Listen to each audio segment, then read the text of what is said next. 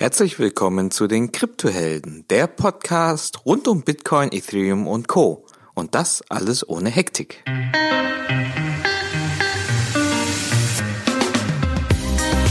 In der heutigen Episode gibt's Teil 2 der Trilogie zum Thema Konsensus. Viel Spaß wünschen dir deine Gastgeber Ono Akpolat und Hung Tiu.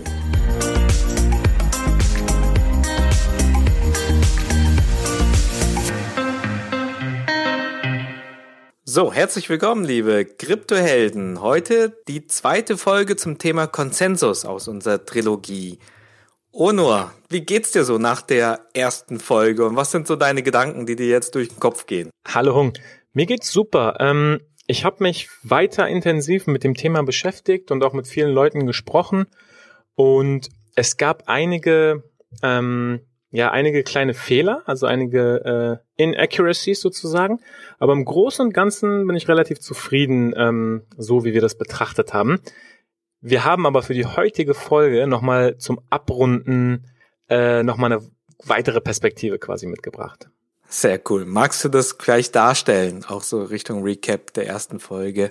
Genau, fangen wir, fangen wir vielleicht da mal an. Also grundsätzlich, also ein kleiner Fehler, äh, den wir drin hatten, war, Bitcoin passt die Difficulty nicht bei jedem Block an, sondern bei allen 2016. Block oder alle 2016 Blöcke. Das sind ungefähr alle 14 Tage. Das heißt, in der Zwischenzeit wird die, wird die Difficulty nicht angepasst entsprechend der Hashrate. Das ist ein kleines Detail. Ansonsten ähm, ist wirklich, also es ist das Wichtigste einfach nochmal um zu verstehen, ist, versucht nicht Konsensus als dieses eine Ding zu verstehen, was entweder oder ist, sondern betrachtet einfach die verschiedenen Systeme je nach Prinzip hatten wir es genannt, ja, also je nach ähm, Kategorie, was wir besprochen hatten. Und Proof of Work beziehungsweise Bitcoin als Beispiel ist halt wirklich fundamental anders als Proof of Stake Systeme beziehungsweise BFT Systeme. Ähm, bei Bitcoin zum Beispiel, wir haben ja 51% Safety, man braucht 51%, um die Historie zu verändern. Aber Liveness zum Beispiel bei Bitcoin ist anders. Liveness ist bei Bitcoin, es gibt kein Liveness Threshold. Solange ein einziger Node äh, läuft, ist, ist das Bitcoin-Netzwerk live. Wohingegen bei einigen BFT-Systemen muss, müssen mindestens zwei Drittel der Nodes laufen. Also wenn, wenn man 100 Nodes in der Gesamtheit definiert hat, dann müssen eben mindestens 67 Nodes laufen. Und wohingegen bei Bitcoin gibt es keine Liveness Threshold. Also deswegen, Vergleich macht eigentlich nicht so unbedingt Sinn. Es ist besser, die einzeln zu betrachten und anhand verschiedener Kriterien zu bewerten. Und das, das wichtigste Konzept, also wir können nochmal ganz kurz recappen, wie Konsensus funktioniert. Konsensus, ähm, es, wir haben ja von Leader-basierenden Konsensusmechanismen gesprochen wo es immer einen Blog-Proposer gibt, ein Komitee oder ein Leader. Und ganz wichtig dabei ist, ähm, wie dieser Leader selektiert wird. Denn dieser Leader wird ähm, den Blog proposen, mit den Transaktionen gebündelt, ähm, kriegt eben den Coinbase Reward beziehungsweise die Fees und die anderen äh, Validatoren oder Miner können das verifizieren. Ähm, dann wird eben Konsensus geformt und dann geht's zum nächsten Block. Aber bei dieser Leader Election, da müssen wir jetzt nochmal nochmal anhalten und es nochmal erklären. Und zwar, auch da wieder nicht vergleichen, sondern beim, bei Bitcoin oder bei Proof of Work Blockchains ist die Leader Election, also einige sprechen da gar nicht von Leader Election. Es ist halt fundamental anders, denn es ist random. Also wer den Block findet, das kann auch ein Laptop sein, der kurz für eine Sekunde oder für zehn Sekunden angemacht wird und meint. Wohingegen bei einem klassischen ähm, Proof of Stake oder, oder BFT-Netzwerk, da gibt's, wird ganz oft von Round Robin gesprochen. Ja, bei Round Robin zum Beispiel, Tendermint wird es, glaube ich, benutzt, ähm, da ändert sich der Leader immer. Und da wird dafür gesorgt, auch, dass ein gleicher Leader nicht zweimal rankommt. Und bei Proof of Stake ist da eben der Stake relevant, weil der Stake ist quasi die Gewichtung, wie oft man in dieser Randomness berücksichtigt wird. Ne? Also das ist der fundamentale Unterschied. Bei Proof of Stake hat man eben einen Stake und anhand dieses Stakes beeinflusst man die Randomness, wie oft man als Block Proposer ähm, selektiert wird. Und bei Proof of Work ist es ganz anders. Es ist random, aber statistisch gesehen, weil man halt mehr Hashpower hat, wird man entsprechend auch häufiger Blocks proposen. Ähm, da vielleicht mal ganz kurz Pause. Ist, ist das soweit klar für dich, Hong? Ähm, ja, ich komme ja sehr stark aus dem, dem Bitcoin und dem Proof of Work und habe mich da tief eingetaucht. Ja. Und das war, glaube ich, auch in dieser ersten Konsensusfolge so die Schwierigkeit für mich, wo dann halt ähm, ja neue Prinzipien reinkommen, wie jetzt bei diesem Thema Liveness, die ich nicht eins zu eins anwenden konnte auf mein Verständnis, äh, wie, wie Proof of Work funktioniert um Bitcoin. Und das ist das, was du halt sagst, ne? dass es, dass es dort ähm, ja eigentlich nicht nicht angewendet werden kann in der Form oder verglichen werden kann mit mit einem anderen Konsensusmechanismus, ja. Genau, also Und, es macht bei Bitcoin nicht so viel Sinn, das darauf zu achten. Und, und genauso auch dieses Thema mit dieser Leader Election, weil äh, es gibt ja keinen Leader, der der der gewählt wird im Bitcoin Netzwerk, sondern es ist ja dieses Puzzle, was gelöst wird und ähm, und, und dann halt der, der es zuerst gelöst hat, der ist sozusagen der Block Proposer. Deshalb ist dieser Begriff Leader Election auch für mich neu gewesen und der scheint eine größere Rolle ja zu spielen bei den anderen äh, Mechanismen. Ne? Genau, aber da hake ich noch mal ganz kurz ein. Also mhm. ich stimme dir zu, das ist, das sollte man nicht vergleichen und es funktioniert etwas anders. Aber wo, wo es halt wirklich wieder zusammenkommt, ist zum Beispiel, wenn man sich ähm, den Faktor Fairness anschaut. Und um den Faktor Fairness zu bewerten, müssen wir unter anderem betrachten, wie random sind denn diese Leader Election Methoden. Und das große Problem bei Bitcoin ist, es ist nicht deterministisch, wie zum Beispiel bei Round Robin. Bei Round Robin ist es wie eine Funktion und es rotiert und man weiß ungefähr, wie es rotieren wird. Wohingegen bei Bitcoin, wenn wir es lange genug laufen lassen, wird statistisch betrachtet über die Zeit, ähm, wird es quasi einen Durchschnitt bilden, der die Hashpower repräsentiert. Ja, das ist einfach Statistik. Aber es ist nicht deterministisch. In der Zwischenzeit können zwei Leute den Block gleichzeitig finden, dann entsteht ein Orphan-Block, dann muss eben geguckt werden, ähm, welcher Block wird am, als erstes angenommen von den anderen Minern. Ähm, der Block ist dann die Longest Chain, der andere ist dann eben äh, verworfen und so weiter und so fort. Also die Randomness zu verstehen, auch bei Bitcoin, ist wichtig, um die Fairness zu bewerten. Und die Randomness ist halt ganz anders. PBFT zum Beispiel hat einfach nur einen einzigen Leader. Da rotiert gar nichts. Das ist einfach ganz praktisch, simpel, deswegen ist es halt auch viel schneller. Und dann versteht man auch, warum die anderen Systeme schneller sind. Wenn es einfach nur einen Leader gibt, super simpel, optimiert auf Geschwindigkeit, PBFT. Ähm, Bitcoin ist halt dieses Random Proof of Work. Ähm, dann gibt's Round Robin, was man gehört haben sollte, und Definity hat eben in diesem Bereich ihren Random Beacon äh, erfunden, sozusagen. Also das einfach mal gehört haben, wie funktioniert die Randomness, wer den Blog proposen wird, damit man auch bewerten kann, wie, wie fair das ist, äh, glaube ich, ist ganz ähm, hilfreich. Ein zweiter Punkt, und das hat, das hat mir letztes Mal noch so ein bisschen gefehlt, ähm, äh, das habe ich jetzt noch mal ein bisschen besser verstanden, ist grundsätzlich die Unterscheidung zwischen ähm, einem Chain-based Konsensus und einem BFT-based Konsensus. Ähm, bei jeder Art von Chain-based Konsensus gibt es eine sogenannte Chain Scoring Rule. Und die Chain Scoring Rule ist im Bitcoin eben das infamous longest chain, heaviest chain. Es gibt vor dem Abschluss so eine Art Chain Scoring, was äh, hingezogen werden muss, um Konsensus zu formen, um Konsens zu formen, um diese Entscheidung zu treffen. Wohingegen bei BFT-Systemen ist das ganz anders. Bei BFT-Systemen, bevor der Block abgesegnet wird, ähm, wird Konsensus geformt und deswegen ist es auch instant final, weil es gibt quasi nicht diesen Prozess, dass äh, zwei Leute gleichzeitig den, also ich mache es mal ganz konkret. Beim beim BFT-System gibt es einen Block-Proposer und die anderen Nodes verifizieren den Block und dann ist es verifiziert und final und der Block ist erzeugt und instant deswegen Instant Finality.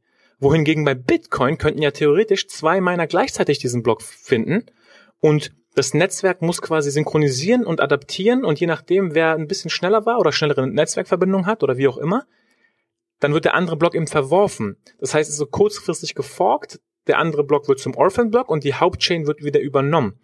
Und das ist so der fundamentale Unterschied zwischen Chain-Based und BFT. Bei BFT, dadurch, dass wir, wir haben nochmal Recap, wir haben nochmal, wir haben ja von Randomness gesprochen, Leader Election. Und es kann, es ist deterministisch. Also bei BFT kann es per Definition nur einen Block Proposer geben, auch wenn der eben rotiert, wohingegen bei Bitcoin oder bei Proof of Work können es theoretisch mehrere sein und man weiß nicht, wer es sein wird. Das ist so der fundamentale Unterschied zwischen BFT und Chain-Based äh, Konsensus-Algorithmen.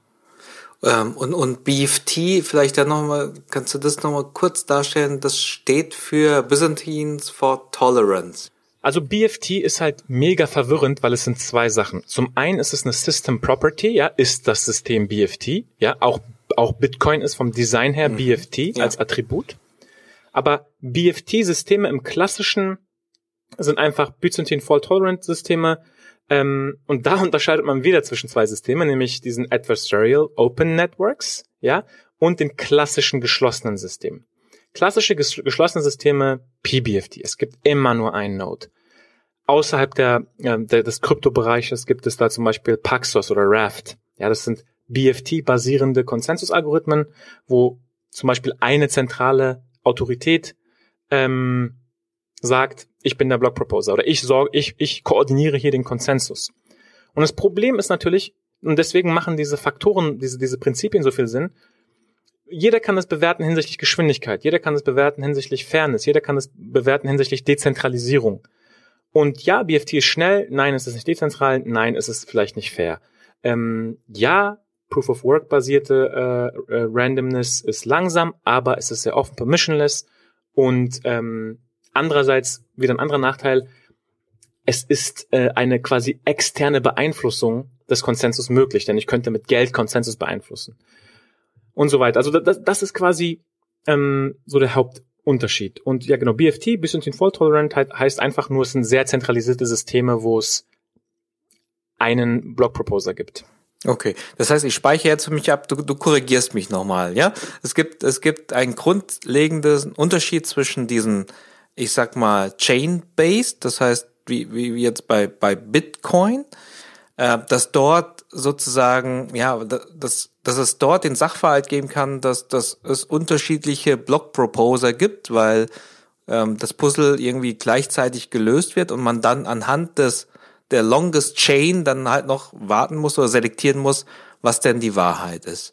Und BFD, das dreht das Ding andersrum. Da wird erst entschieden, du bist der Block Proposer oder Leader und du, du, du gibst es dann raus und damit ist es das. Es gibt keine longest chain, die man abwarten müsste. Ganz genau. Das ist okay. ganz genau korrekt, ja. Okay. Na, sehr schön. Dann habe ich, dann habe ich ein bisschen was verstanden. Das finde ich, finde ich gut. Das ist schon echt, echt saumäßig interessant. Vielleicht, vielleicht können wir die, die, diese Unterschiede vielleicht auch nochmal Schritt für Schritt gemeinsam durchgehen, Onur. Also äh, auch in Bezug auf, auf das, was die Prinzipien, die wir in der ersten Folge gemacht haben, dass, äh, dass wir da einfach die unterschiedlichen Mechanismen Schritt für Schritt nochmal durchgehen. Weil ich glaube, wir haben jetzt vieles auch zusammen, zusammen mit reingebracht. Vielleicht hilft es, hilft es mir nochmal oder auch allen, all den Zuhörern. Genau, also nee, du hast es super verstanden und genau so ist es.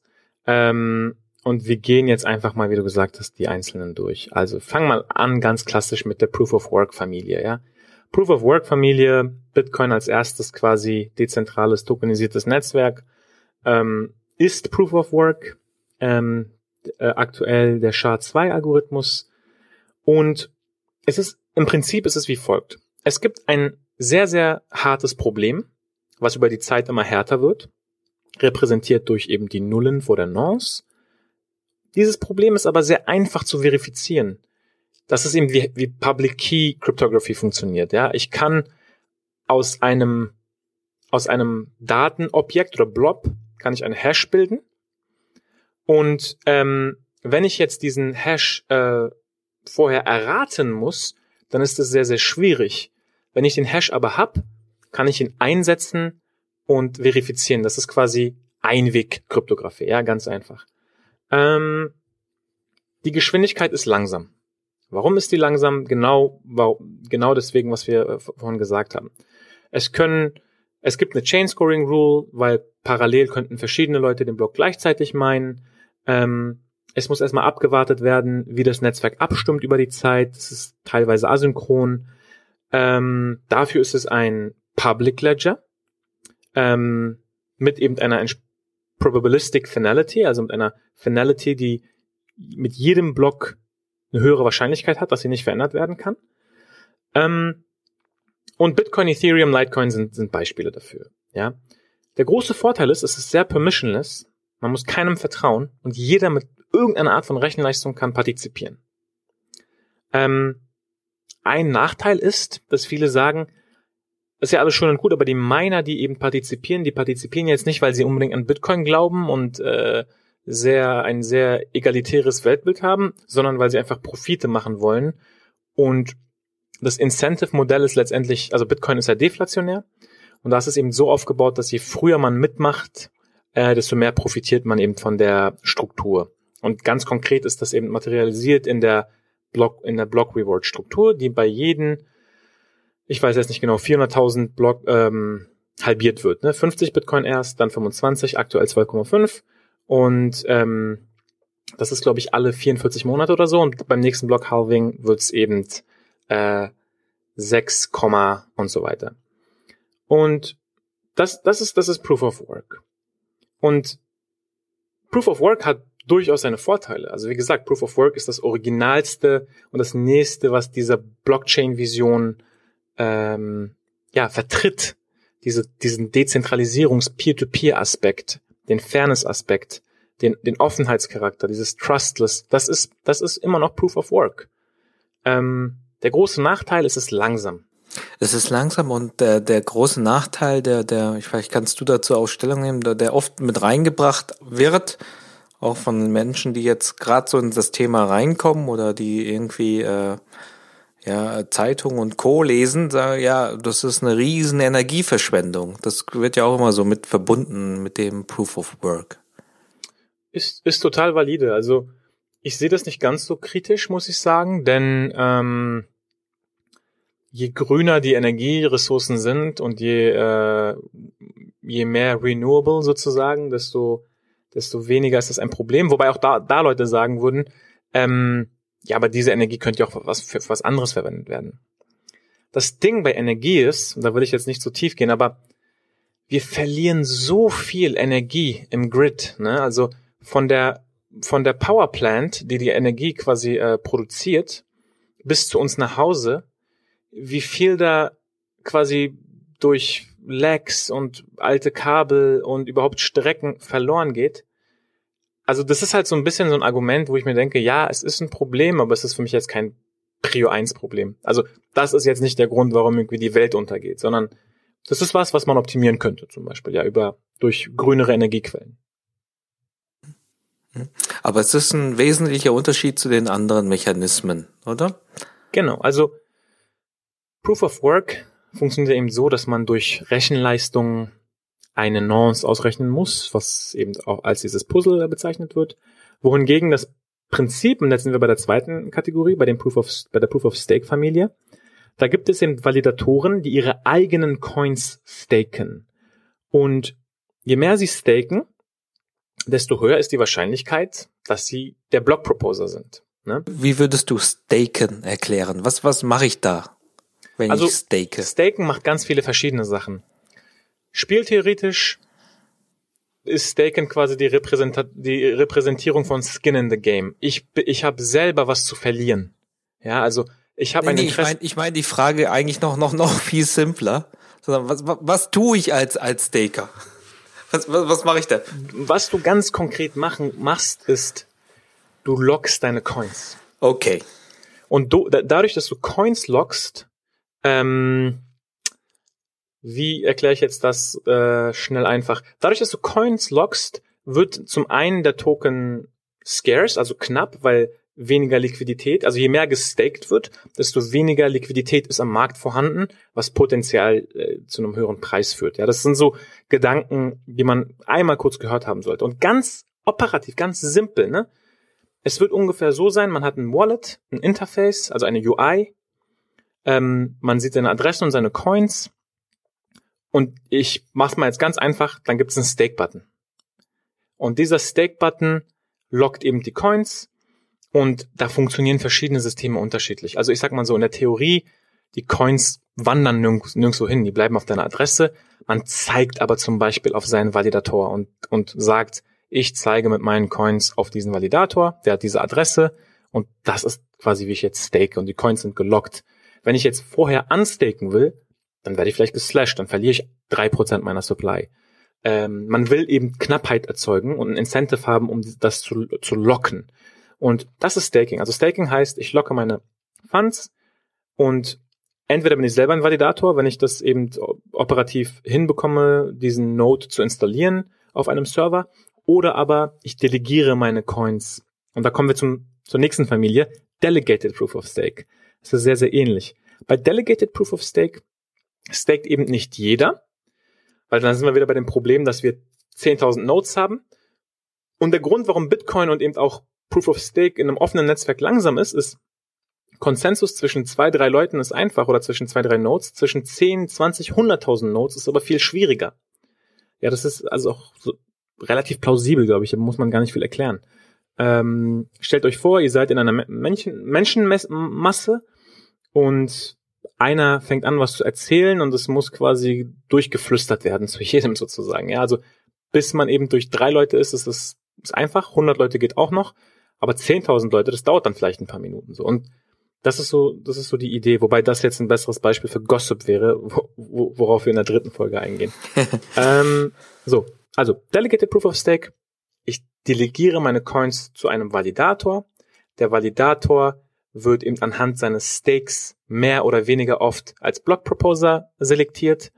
Ähm, jeder Block Proposer kriegt eben ähm, den Block Reward, der aus Transaktionsfees und äh, der Coinbase Transaction besteht.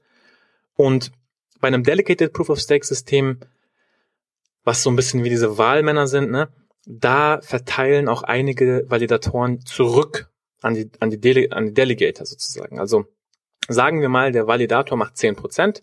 Er könnte sagen, er behält ein Prozent für sich selber und verteilt neun Prozent zurück an die Delegator. Ne? Also da gibt's verschiedene Modelle. Eine Sache, die du mir vielleicht noch erklären musst, dann, dann löst sich das wahrscheinlich bei mir im Kopf. Ja. Ähm, jetzt beim, beim normalen Proof of Stake, ähm, okay, wenn ich als Validator äh, ähm, agieren möchte, dann, dann muss ich halt, ich stelle mir vor, einfach einen Teil meiner, meiner Coins ähm, logge ich, indem ich sage so und so viel, ich logge die mhm. und dann kann ich validieren, das heißt, ich, ich, ich äh, verifiziere äh, die, die Blöcke. Genau. Und, und wenn ich das jetzt bösartig mache und irgendwie nicht korrekt mache, dann werde ich geslasht. Ja. Und was, was heißt geslasht? Also was, was, was, was passiert da mit mir? Also im schlimmsten Fall werden deine Coins ähm, verbrannt sozusagen. Also einfach dein, dein, deine Adresse funktioniert nicht mehr, der Private Key ist inaktiv, wie auch immer. Also im schlimmsten Fall verlierst du deine Coins. Also das, was ich das, was ich gelockt habe, das meinst du auch mit Skin in the Game. Ich habe ich hab was eingebracht. Genau. Und ich habe was zu verlieren, wenn ich das jetzt äh, nicht im, im Sinne der Gemeinschaft mache. Dann kann ich das verlieren. Ja, auch wenn du Fehler machst. Also zum Beispiel Double Signing. Also es kann ja auch sein, dass du deine Hardware redundant aufgebaut hast. Du hast zum Beispiel überall auf der Welt, auf jedem Kontinent hast du einen Server, damit du eben äh, eine redundante Infrastruktur bereitstellst für dieses Netzwerk als erfahrener Sysadmin, sage ich mal. Und das ist natürlich, da kann es zum Double Signing kommen, weil die untereinander nicht perfekt kommunizieren. Und das heißt, du musst gar nicht mal bösartig handeln wollen, aber du kannst auch Fehler machen und dafür wirst du entsprechend geslashed, wenn es zu häufig passiert. Also es ist jetzt nicht so, dass man nach einem Double Signing verliert man alle Coins. Das ist auch pro Netzwerk unterschiedlich. Aber wenn da halt erkannt wird, dass du ähm, und ich weiß auch nicht im Detail, wie das funktioniert, aber rein konzeptionell, wenn erkannt wird, dass du bösartig oder fehlerhaft wiederholt agierst, dann verlierst du deine Coins. Und die Delegatoren würden in diesem Fall auch deine Coins, äh, ihre Coins verlieren. Das heißt, man muss wirklich darauf achten, wo man seine Coins hindelegiert. Das, das kann äh, verloren gehen. Beispiele eben ähm, Tezos, ja, Ethereum bald, das Cos äh, äh, Cosmos-Netzwerk, ähm, Delegated Proof of Stake haben wir zum Beispiel EOS oder BitShares, ja, BTS zum Beispiel. Ähm, genau. Dann haben wir die BFT-Familie, ja, Byzantine Fault Tolerant Familie. Das ist jetzt nicht chain-based. Braucht entsprechend auch nicht unbedingt ein Coin. Was aber bei BFT-Systemen häufig der Fall ist, ist, dass man eine Zweidrittel-Mehrheit braucht. Man sagt Supermajority. Und der Block Proposer ist von vornherein klar. Ähm, die Geschwindigkeit ist sehr, sehr schnell, schnell, weil die Anzahl der Nodes häufig auch limitiert ist. Und es ist halt häufig ein Private Ledger, ja. Dafür haben wir Instant Finality. Neo zum Beispiel ist auch ein, ein Beispiel hierfür. Ähm, mit, mit einem BFT-System kriegen wir bis zu 10.000 Transaktionen pro Sekunde hin, wohingegen Ethereum, glaube ich, 20 schafft aktuell. Also diese Systeme sind deutlich schneller. Und deswegen, wie gesagt, nicht vergleichen, sondern lieber halt die Kriterien differenziert betrachten pro Konsensus. Also wenn man, wie gesagt, wenn man jetzt ein dezentrales Geldsystem aufbaut, dann finde ich halt BFT nicht so geeignet, auch wenn es viel, viel schneller ist. Ähm, da will ich lieber diese dezentrale Natur haben. Da will ich lieber ein faireres System. Da will ich lieber ein offeneres, äh, mehr permissionless System haben, wie, wie zum Beispiel Bitcoin. Ähm, vielleicht will ich aber meinen Kaffee mit einem BFT-System zahlen. Und also das sind einfach die Gedanken, die ich, die ich hierbei habe. Es gibt aktuell nicht dieses richtig, falsch, gut, schlecht. Das ist einfach, man muss es einfach differenziert betrachten. Wie alles andere eigentlich auch. Ähm, PBFT, als um das Beispiel von vorhin nochmal aufzugreifen, es gibt immer nur einen fixen Block Proposer. Das ist halt der Use Case von der Enterprise Blockchain, wo wir wissen, okay, das ist ein Enterprise, da gibt es, ist kein offenes Netzwerk, sehr, sehr schnell. Ähm, wir haben trotzdem die Attribute ähm, von diesen ähm, ja, Distributed Ledgern, dass wir Im Immutability haben. Also, ja, Immutability könnte man jetzt wieder stretchen, wenn es zentralisiert ist, aber in der Theorie. Wir haben Instant Finality, ähm, sowas wie Hyperledger Fabric. Ähm, die Implementierung ist viel, viel simpler. Ähm, überleg mal, bei Bitcoin, wenn du ein Update ausrollst, da müssen Tausende, also wahrscheinlich Hunderte, aber letztendlich Tausende von Nodes müssen abgedatet werden, die von Hunderten Minern betrieben werden. Das heißt, es muss koordiniert werden. Es gibt diese Bitcoin Improvement Proposals. Das ist ein Offline-Prozess. Dann treffen sich irgendwelche Miner in New York. Dann wird dreimal geforkt. Also, das ist so ein komplizierter Prozess. Und bei PBFT ist es halt, ja, man rollt es aus, fertig. Ein Node abgedatet, äh, und es ist fertig. Dafür hat es eben all diese anderen Attribute nicht. Also Governance grundsätzlich ist viel komplizierter, je offener das und mehr permissionless das Netzwerk ist. Das ist auch eine Beobachtung, die ich gemacht habe. Was ja auch natürlich Sinn macht. Ähm, wir sind durch mit den, mit den niederbasierenden äh, Familien, die wir, die wir heute besprechen wollten. Es gibt viel, viel mehr, aber das nochmal zum Verständnis. Ne? Also wir haben uns heute angeschaut, ähm, die Proof of Work Familie, die Proof of Stake Familie, die Delegated Proof of Stake Familie, die BFT Familie und die PBFT Familie. Und ich glaube, das Wichtigste von der heutigen Folge ist einfach zu verstehen, bei Chain-basierenden Konsensus-Algorithmen wie Bitcoin gibt es eben diese Chain-Scoring-Rule, weil die Randomness ist nicht deterministisch. Man weiß nicht vorher, wer der Leader sein soll. Es hat Vor- und Nachteile. Wohingegen bei BFT-Systemen ähm, gibt's immer nur einen Block-Proposer, deswegen Instant Finality. Es kann dazu gar keinem Konflikt kommen. Es ist ein anderes Design. Das führt zu unterschiedlichen Attributen beziehungsweise zu unterschiedlichen ähm, Werten hinsichtlich Finality, Dezentralisierung und so weiter, was wir in der ersten Folge besprochen hatten. Und zusammenfassend nochmal so ein paar Punkte. Ähm, also Proof of Work war der erste und bis heute immer noch der zuverlässigste Konsensus ähm, für Public Blockchains, ne? also Bitcoin, ähm, Ethereum, ist aber, wie du gesagt hast, nicht energieeffizient, nicht grün. Proof of Stake bedarf keiner ähm, Rechenleistung. Dafür ähm, werden Nutzer eben angehalten oder Validatoren werden angehalten, mit ihrem eigenen Stake ähm, Transaktion zu validieren und dadurch haben sie Skin in the Game, dadurch ist eben diese, haben sie ein Interesse, das korrekt zu tun. Ähm, BFT ist nochmal viel, viel schneller und auch, ähm, ja, ich sag mal, mehr fault-tolerant, ist aber letztendlich zentralisiert und ein ganz anderes Konstrukt. Und ich, ich spreche jetzt bei, ich spreche jetzt von BFT-Systemen und nicht von BFT als Distributed System Attribut. Denn wie gesagt, Bitcoin ist auch auf eine gewisse Art BFT. Ähm, also Byzantine Fault Tolerant. Wir haben ja über das Problem berichtet gehabt, aber es ist kein klassisches BFT-System. Bei BFT-Systemen gibt es zwei Arten. Adversarial und Non-Adversarial.